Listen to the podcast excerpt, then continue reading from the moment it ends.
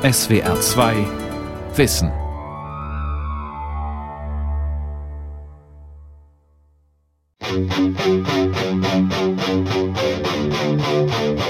Wir hatten in der DDR für jeden Arbeit.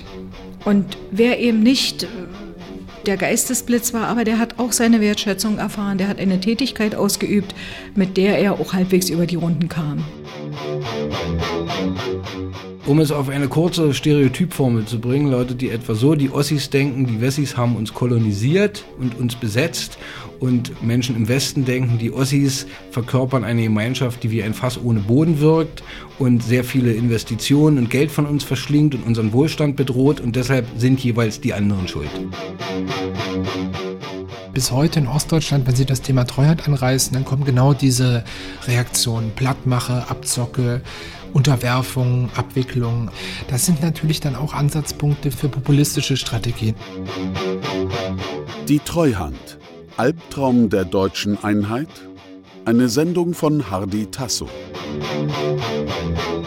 Zwischen 1990 und 1994 hat die Treuhandanstalt fast 12.500 ostdeutsche Betriebe privatisiert und mehr als 3.700 Unternehmen geschlossen. Dadurch verloren zweieinhalb Millionen Ostdeutsche ihre Arbeit, knapp ein Drittel aller Beschäftigten der ehemaligen DDR. Heute, 30 Jahre nach der Wende, ist die Arbeitslosenquote in Ostdeutschland fast auf Westniveau gefallen. Der Osten blüht also, ein wenig, in einigen Regionen. Doch trotz des wirtschaftlichen Aufschwungs sind heute viele Ostdeutsche noch immer derart unzufrieden mit ihrem Leben, dass sie seit Jahren mehr als die Westdeutschen rechts wählen, zunächst NPD und DVU, heute AfD. Warum? Ich glaube, viele Ostdeutsche, gerade dieser älteren Generation, haben gerade auch über die Treuhandanstalt Erfahrungen mit Demokratie und Marktwirtschaft gemacht, die sehr negativ waren. Markus Böig, Professor für Zeitgeschichte an der Ruhr-Universität Bochum und einer der Experten für die Geschichte der Treuhandanstalt. Ich glaube, diese kulturellen Brüche, die hat man lange Zeit nicht wirklich adressiert und dann gedacht, sie haben doch jetzt sozusagen den Wohlstand und das Geld und die Milliarden, wo ist da das Problem? Aber man hat, glaube ich, nicht so wirklich verstanden, dass es dann oftmals auch um Empfindlichkeiten, um Emotionen, um Identitäten, um Selbstwertgefühle und so weiter ging. Und das taucht jetzt mit Macht wieder auf. Also wir haben dann viele Helfer gehabt. Es war auch wichtig, dass jemand die Wäsche in der Kita wäscht oder die Kartoffeln schält und dass es einen Heizer gibt. Und es hatte jeder zu tun. Sabine Henze war Lehrerin in der DDR. Zur Wende war sie 28, hatte zwei Kinder und arbeitete in einer Schule, dann in einer Kita.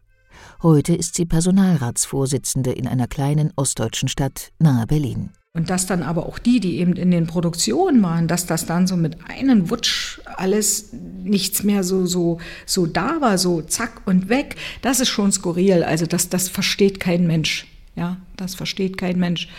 Und da sind bestimmt auch Schicksale auf der Strecke geblieben. Heute würde ich sagen, die sind nie aufgefangen worden. Und entweder es ist dir persönlich gelungen mit der Familie oder du hast verloren. Und das sind, glaube ich, so die, die Begrifflichkeit des Verlierers, weil sie das so in sich tragen und nie damit wirklich fertig geworden sind. Die Wendezeit und die Arbeit der Treuhandanstalt holen uns ein in Ost und West, emotional und politisch. Rückblick zur Wende. Warum vieles schief lief mit der Treuhand. 1989 wurde der Wert des volkseigenen Vermögens der DDR auf 1,6 Billionen D-Mark geschätzt, 1600 Milliarden Mark. Und so hatten viele damals die Erwartung, im Osten gibt es richtig was zu holen. Viele westdeutsche Kleinunternehmer pilgerten geradezu nach Osten, um dort zu verdienen. Deshalb machten sich bereits Anfang 1990 einige Ostdeutsche Gedanken um das volkseigene Vermögen. Kleinere Gruppen von Oppositionellen hatten eben Angst, wenn man nicht irgendeine Stelle hat, die sich darum kümmert, dass westliche Kapitalisten sich das unter den Nagel reißen oder eben die Generaldirektoren jetzt einen auf Unternehmer machen und sagen, okay, wir sind jetzt Betriebschefs. Deshalb rief die DDR-Regierung unter Ministerpräsident Hans Modrow am 1. März 1990 die Anstalt zur treuhänderischen Verwaltung des Volkseigentums ins Leben, die Treuhandanstalt. Wohlgemerkt eine ostdeutsche Anstalt des öffentlichen Rechts mit Sitz in Ostberlin. Daneben bestanden 15 Niederlassungen in ostdeutschen Städten wie Rostock, Schwerin, Dresden, Halle. Und diese Treuhandanstalt sollte im Prinzip zwei Dinge tun. Sie sollte erstens das volkseigene Vermögen bewahren und zweitens, sie sollte es demokratisieren, also per Anteilsscheine an die ostdeutsche Bevölkerung verteilen. Und die Pointe dieser Bürgerrechtler war ja, jetzt machen wir ernst mit dem Begriff Volksvermögen. Jetzt soll jeder seinen Anteil am großen Kuchen bekommen, den er sich in den letzten 40 Jahren erarbeitet hat. Und dann hat man bereits auch Anteilsscheine schon vorbereitet, wo drin stand, Herr oder Frau so und so, geboren dann und dann, erhält ein 16 Millionstel des Volksvermögens in Höhe von 40.000 Mark. Vielleicht wäre durch die Verteilung des volkseigenen Vermögens alles anders gekommen im Osten. Aber die Modo-Regierung hat gebremst und dann hat man gesagt, nee, wir verteilen das nicht. Es steht zwar sogar noch im Einigungsvertrag drin im August, aber man wollte nicht demokratisieren. Die Treuhand hat das Volksvermögen nicht demokratisch verteilt, sondern verkauft, soweit das möglich war. Ich ertappte mich dann so bei Gedanken, ich hatte ja während meines Studiums politische Ökonomie und dann haben wir immer so aus Spaß gesagt, aha, also wir haben Kapitalismus gelernt und jetzt erleben wir ihn. Liebe Bürgerinnen und Bürger der Deutschen Demokratischen Republik, liebe Genossen und Genossen, ich begrüße euch heute hier in diesem Saal ganz herzlich und wünsche euch heute viel Freude, Spaß und ganz bis in den Morgen. Freundschaft! Ein Doppelgänger Erich Honeckers heizt die Stimmung an. Am Fuße des Fernsehturms am Alexanderplatz in Ostberlin feiern 1996 einige tausend Menschen, meist Ostdeutsche, eine sogenannte Ostalgie-Party. Ich trage eine Fahne und diese Fahne ist rot. Mitten im Kapitalismus singen sie sozialistische Lieder, hören Ostbands wie die Pudis, essen echte Spreewaldgurken und trinken Vita-Cola. Typische Produkte der DDR. Nostalgiker sind wir nicht, aber ich denke mal, ihr habt eine ganze Reihe von Dingen, die nicht negativ gewesen sind und irgendwo so ein bisschen Erinnerung daran. Vielleicht kriegen wir die heute Abend. Die Kameradschaft, der Zusammenhalt, das, was früher so war, heute ist alles so zurückgeschlossen, so zurückgezogen. Ja, da stirbt jeder für sich alleine. Die Probleme heute da, jeder muss alleine mit dem Arsch an der Wand kommen. Und damals, da war halt eben, da hat man mehr auf den anderen gekickt, ja, da hat man mehr zusammengehalten. Es ist die Arbeiterfahne, die Trotz aller sozialistischen Errungenschaften der DDR Untersuchungen haben ergeben, dass in den 1990er Jahren nur etwa 5 Prozent der Ostdeutschen ihre DDR wiederhaben wollten. Die meisten hofften jedoch, soziale Errungenschaften der DDR ins wiedervereinigte Deutschland hinüberretten zu können. Der Soziologe Michael Chapa brachte das 1997 auf die Formel. Es gibt die Bestrebung zu sagen, keine DDR-Verhältnisse zurück, aber gleichzeitig soziale und politische Rechte irgendwie gemeinsam. Dieser Wunsch, Möglichkeiten der Marktwirtschaft, aber gleichzeitig auch der sozialen Sicherheit, Möglichkeiten der modernen Demokratie, aber gleichzeitig Schutz vor Gefährdung der Marktwirtschaft. Das ist also auch die Hoffnung auf eine mögliche offene Zukunft, wo man sagt, vielleicht lässt sich also eine solche Kombination sozialer und politischer Rechte in der Zukunft denken. Die Hoffnung, aus beiden Teilen Deutschlands das Beste zu nehmen und daraus etwas Neues zu entwickeln, schien zu Beginn der Arbeit der Treuhandanstalt nicht völlig utopisch. Frühling 1990. Der kleine Ossi-Laden. Also zunächst haben da ja knapp 70, dann 100 ostdeutsche Planwirtschaftskader überhaupt erst angefangen. Im März, April 1990. Und die haben erstmal nur damit angefangen, diese ganzen volkseigenen Betriebe, in Aktiengesellschaften und in GmbHs umzuwandeln. Das war ihre allererste Aufgabe. Sie sollten ja bewahren. Sie sollten ja nicht privatisieren. Das Ziel war Bewahrung. Und das waren alles Planwirtschaftskader, alles Ostdeutsche, die oftmals noch mit der Überzeugung angetreten waren, wir machen eine Wirtschaftsreform und wir wollen die Planwirtschaft umbauen. Doch bereits kurz nach der Volkskammerwahl im März 1990 gab die Regierung Modrow das Ziel auf, die Betriebe zu bewahren. Als Preis für die Wiedervereinigung Deutschlands sollten die DDR-Betriebe nun möglichst schnell von der Planwirtschaft in die Marktwirtschaft überführt werden, privatisiert, verkauft werden oder stillgelegt, abgewickelt. Da war natürlich die Frage, wer soll das jetzt machen? Und dann war dann natürlich der nächste Schritt zu überlegen, okay, wir holen uns einfach die Leute, die es wissen müssen, wie ein Markt funktioniert. Und zwar, das sind die westdeutschen Manager und Unternehmer. Am 3. Juli 1990 wurde zunächst der westdeutsche Manager Detlef Carsten Rohwedder vom Ministerrat der DDR zum Vorsitzenden der Treuhandanstalt und später zu ihrem Präsidenten berufen. Rohwedder war Staatssekretär der SPD im Bundeswirtschaftsministerium gewesen und hatte anschließend den Dortmunder Stahlkonzern Hösch geführt. Ab August fängt er an, Personal zu suchen. Aber man merkt schon relativ schnell, Rohwedder merkt, die rennen ihm nicht die Bude ein. Also es ist sehr schwer, geeignetes Personal zu finden. Und da geht Rohwedder im Oktober zu Helmut Kohl nach der Wiedervereinigung und sagt, ja, wir brauchen westdeutsche Manager, hilf uns doch mal. Und Kohl ließ seine Verbindungen zur westdeutschen Industrie spielen und half der Treuhand. Herbst 1990. Wessis bauen den Osten um. Der Laden hat zum Zeitpunkt der Wiedervereinigung am 3. Oktober so knapp 350 Mitarbeiter, wenige Westdeutsche und sehr viele Ostdeutsche. Zum Zeitpunkt der Ermordung Rohwedders am 1. April 1991 sind es bereits fast 2000 und davon 350 Westdeutsche darunter bis zu 150 Manager aus westdeutschen Unternehmen als Leihmanager. Die stammten aus den großen Unternehmen des rheinischen Kapitalismus und die wurden von ihren Arbeitgebern weiterbezahlt. Von Bayer, von Siemens, von Daimler und so weiter. Also die Treuhandanstalt hat die quasi nicht bezahlt, das hat aber wiederum in der Öffentlichkeit erhebliches Misstrauen verursacht, weil man dann sagte, naja, okay, wem ist jetzt dieser Bayer-Manager loyal gegenüber? Ist er loyal gegenüber den Ostdeutschen? Ist er loyal gegenüber der Treuhand? Oder ist er loyal gegenüber Bayer? Und diese westdeutschen Spitzenmanager sollten nun die DDR-Planwirtschaft in eine Marktwirtschaft nach westdeutschem Vorbild umbauen. Und das möglichst schnell und unbürokratisch.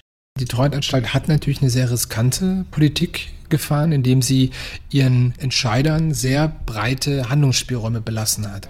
Und das eröffnet natürlich Möglichkeiten für Fehlentscheidungen, für Fehlschläge, aber auch für Korruption. Und das war im Prinzip das Risiko, das man eingegangen ist. Also, dass man sagt, ja, wie sieht das eigentlich mit unserer Haftung aus?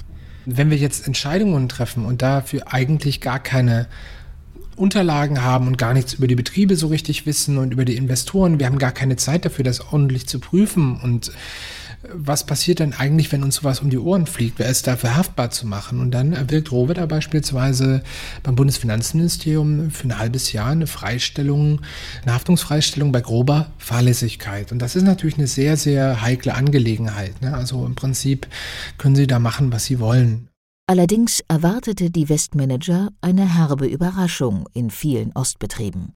Am Anfang, gerade im August, September, ist die Treuhandanstalt um Rohwedder ja erstmal völlig konsterniert, als deutlich wird, die Betriebe verdienen gar kein Geld.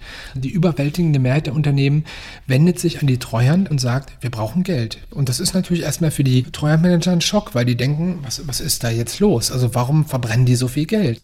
Der Grund, Viele DDR-Betriebe waren gegen die westdeutsche Marktwirtschaft nicht konkurrenzfähig. Es gibt erhebliche Probleme in der ostdeutschen Volkswirtschaft. Es gibt viele ökologische Belastungen. Es gibt veraltete Produkte.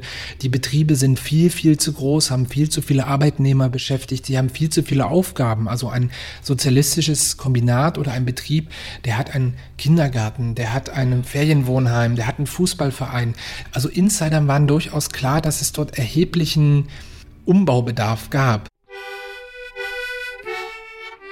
Bei mir war nur das Erlebnis, na, aber die haben doch gute Sachen gemacht. Wir haben auch gute Bekleidung gehabt. Also das waren Produkte, die waren in der DDR hergestellt. Und das war für mich so, warum muss ein Pulloverwerk geschlossen werden?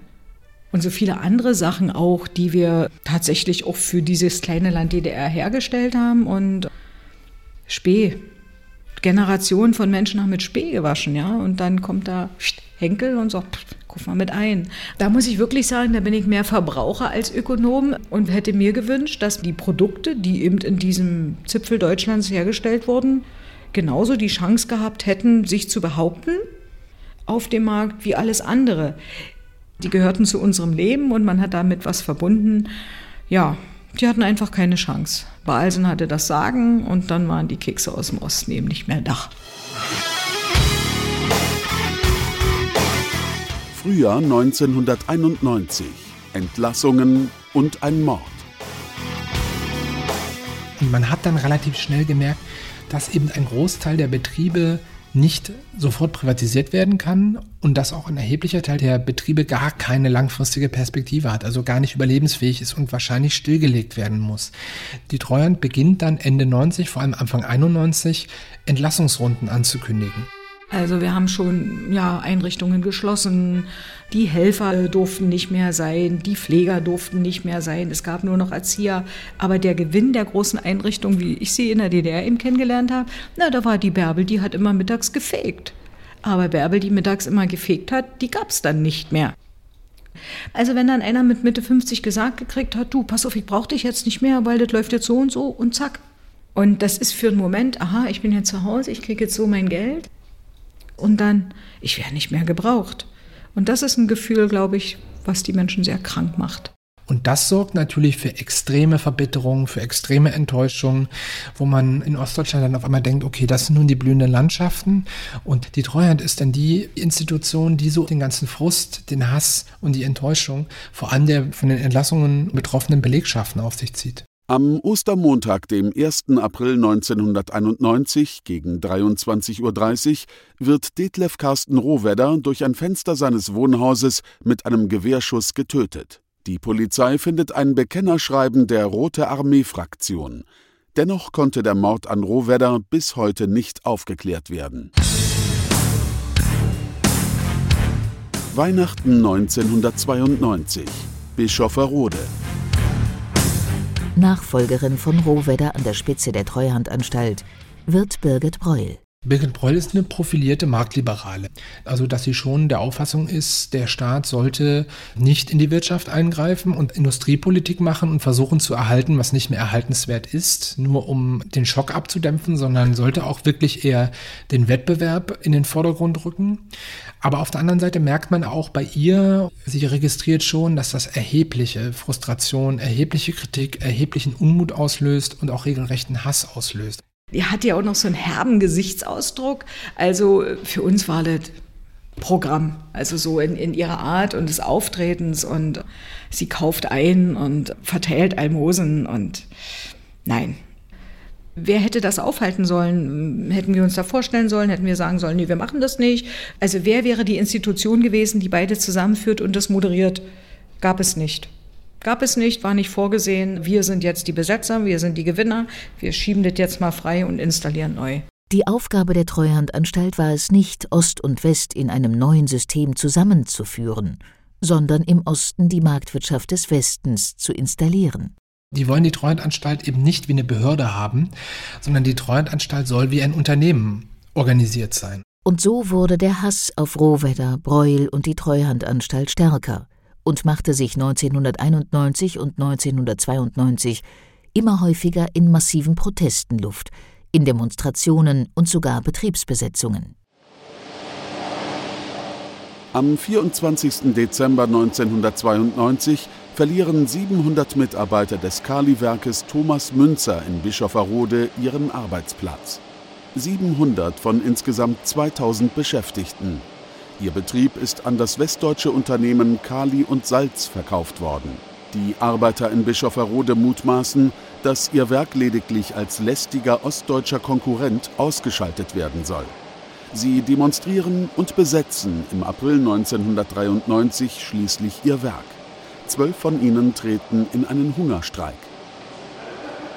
Die Schließung des Kaliwerkes Thomas Münzer hatte jedoch zwei schwerwiegende Gründe. Zum einen gehörte Bischofferode zu jenen wenigen Kalibergwerken, in deren Salzvorkommen sich immer wieder leicht entzündliche Gase wie Methan und Schwefelwasserstoff bildeten.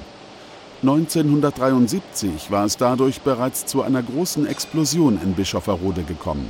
Zum Zweiten wurde damals weltweit viel zu viel Kali gefördert und der Preis für das Salz aus Bischofferode lag viermal so hoch wie der Weltmarktpreis. So verursachte das Werk 1991 einen Verlust von knapp 20 Millionen Mark. 1992 waren es bereits 26 Millionen. Damit war Bischofferode das unwirtschaftlichste aller ostdeutschen Kalibergwerke. Diese Fakten aber wurden 1992 kaum oder gar nicht veröffentlicht. In Bischofferode wie im ganzen Osten herrschten Wut und Hass auf die Treuhand. Die aber setzte ihren von vielen als hart empfundenen Privatisierungskurs fort und beschleunigte ihn sogar noch. Es gibt Incentives, also Bonizahlungen für Treuhanddirektoren. Also je schneller sie privatisieren, desto mehr Lohnzulagen erhalten sie. Es gibt einen internen Privatisierungswettstreit. Niederlassungen, Direktorate konkurrieren wirklich darum, wer ist schneller fertig. Im Jahr 92 werden erreicht die Privatisierungszahlen von 400 bis 500 Privatisierungen pro Monat. Also die Maschine läuft wirklich auf Hochtouren.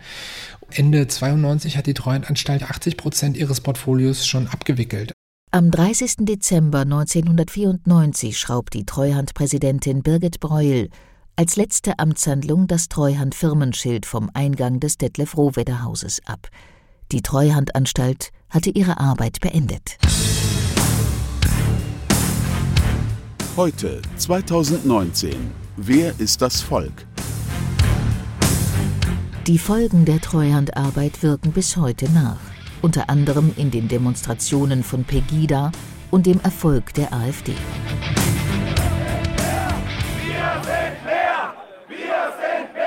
In der ostdeutschen AfD, da ist natürlich klar, die Treuhand ist so ein Ansatzpunkt, den man natürlich perfekt auch in diese Erzählung der AfD mit hineinbringen kann dieses Gefühl des Verraten, alleingelassen worden sein, die kümmern sich nicht, es wird über unsere Köpfe hinweg entschieden, wir haben keine Chance, keiner bemüht sich um uns, das taucht natürlich jetzt wieder verstärkt auf. Jetzt tritt das natürlich in den letzten Jahren wieder stärker auch in den nationales Bewusstsein hinein, weil man jetzt wieder nach etwa 30 Jahren Abstand zurückschaut, was ist da eigentlich gelaufen, warum sind die Gräben zwischen Ost und West noch immer da, warum ist die AfD so erfolgreich in Ostdeutschland. Also dass man mit dem Thema Treuhand Wahlkampf und Politik machen möchte, das haben ja die letzten Wochen und Monate auch wieder bewiesen. Wenn man jetzt auf die Wahlergebnisse schaut, dann sind es schon die Gebiete, die Landstriche, wo genau das eingetreten ist. Ungefragt, unreflektiert, zugemacht, keine Alternative da, Schluss aus Ende. Die Menschen hatten ihre Betätigung und dann, zack, das ist wie so ein Strich, Kette davor, nicht mehr betreten, aus und vorbei. Und da kann ich mir vorstellen, wenn dann jemand dorthin hört, wo dann die Parteien ausgeströmt sind und dort Stimmen gefangen haben, zugehört haben, dann kann ich mir das vielleicht so erklären. Die AfD scheint Ostdeutschen zugehört und dadurch Stimmen gefangen zu haben. Aber natürlich ist die Treuhandanstalt nicht der alleinige Grund für das rechtskonservative Wahlverhalten vieler Ostdeutscher. Ich denke, man muss sich auf jeden Fall dafür hüten, so eine Art gerade Linie zu ziehen. Ich denke, das ist viel zu simpel. Also äh, früher Treuhand, heute AfD, das ist einfach zu einfach. Man wird aber in Rechnung stellen müssen, dass gerade diese Umbruchsperiode in den frühen 90er Jahren viele Menschen in einer Art und Weise überfordert hat, die wir lange Zeit nicht wirklich wahrgenommen haben, auf einer nationalen Ebene, in der Politik, in der Wissenschaft, in der Öffentlichkeit nicht. War die Arbeit der Treuhandanstalt also letztlich ein großer Fehlschlag? Oder war sie doch eine Erfolgsgeschichte? Und man hat beides, also man hat sowohl diese Erfolgsperspektiven als auch diese Kolonialisierungs- oder Misserfolgsperspektiven.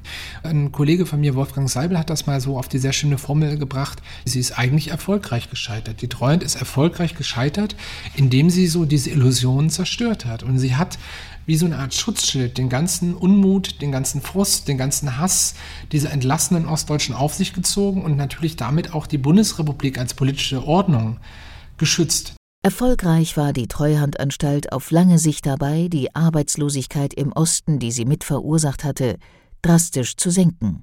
1994 lag die Arbeitslosenquote in Ostdeutschland bei 14,8 Prozent, sechs Prozentpunkte über der in Westdeutschland. Bis 2019 fiel die Arbeitslosenquote im Osten auf 6,6 Prozent, im Westen auf 4,7 Prozent. Der Abstand schrumpfte also auf unter zwei Prozentpunkte. Tim Leibert vom Leibniz-Institut für Länderkunde in Leipzig erforscht Bevölkerungen und ihre Entwicklung. Also wenn Sie sich die Entwicklung der Arbeitslosenquote angucken, dann ist die in Ostdeutschland wirklich in den letzten Jahren sehr massiv gesunken. Und auch die West-Ost-Unterschiede haben sich deutlich abgeschwächt und das merkt man insbesondere auf dem Lehrstellenmarkt, dass man als junger Mensch in Ostdeutschland im Moment wirklich ganz hervorragende Chancen hat, eine Ausbildungsstelle zu finden. Das war vor ein paar Jahren noch nicht so und das ist sicherlich auch ein wesentlicher Grund dafür, warum die Abwanderung aus Ostdeutschland zurückgegangen ist. Hüben wie drüben suchen Betriebe heute händeringend nach Fachkräften. Der Fachkräftemangel ist branchenspezifisch. Also gerade wenn man sich jetzt mit Unternehmern aus dem Bereich Handwerk oder Industrie unterhält, die merken das häufig schon sehr deutlich. Also die merken deutlich, dass sie größere Probleme haben, Lehrstellen zu besetzen, dass es halt deutlich schwerer geworden ist. Bleibt eine Frage. Was bleibt zu tun für eine wirkliche Einheit Deutschlands in den Köpfen und Herzen der Menschen? Es geht nicht nur allein ums Geld, sondern es geht manchmal auch um Anerkennung. Und das liegt wieder auf der Linie von dem, was Birgit Breul neulich gesagt hat, was wir den Ostdeutschen zugemutet haben in diesen wenigen Jahren, das hätten wir den Westdeutschen eben nicht zumuten können. Materiell, strukturell haben wir Krisenmanagement gemacht, nach bestem Wissen und Gewissen, aber was wir nicht leisten konnten oder wollten, war diese Menschen dann auch nicht nur nach Hause zu schicken, sondern ein Stück weit auch ihnen andere Optionen aufzuzeigen. Ich glaube, das ist etwas, was im Vereinigungsprozess lange Zeit gefehlt hat. Und ich hoffe, dass unsere jetzige gegenwärtige Diskussion zumindest ein Stück weit dazu beiträgt, dass wir einen Dialog haben und uns auch ein Stück weit über diese gegensätzlichen Perspektiven austauschen können. Und das könnte eventuell ein Schritt sein, vielleicht für ein besseres Verständnis, nicht nur zwischen Ost und West, sondern auch zwischen den verschiedenen Generationen. Wir haben 28 Jahre in dem System und 28 Jahre in dem anderen System gelebt. Ja, was war nun besser? Das gibt kein besser.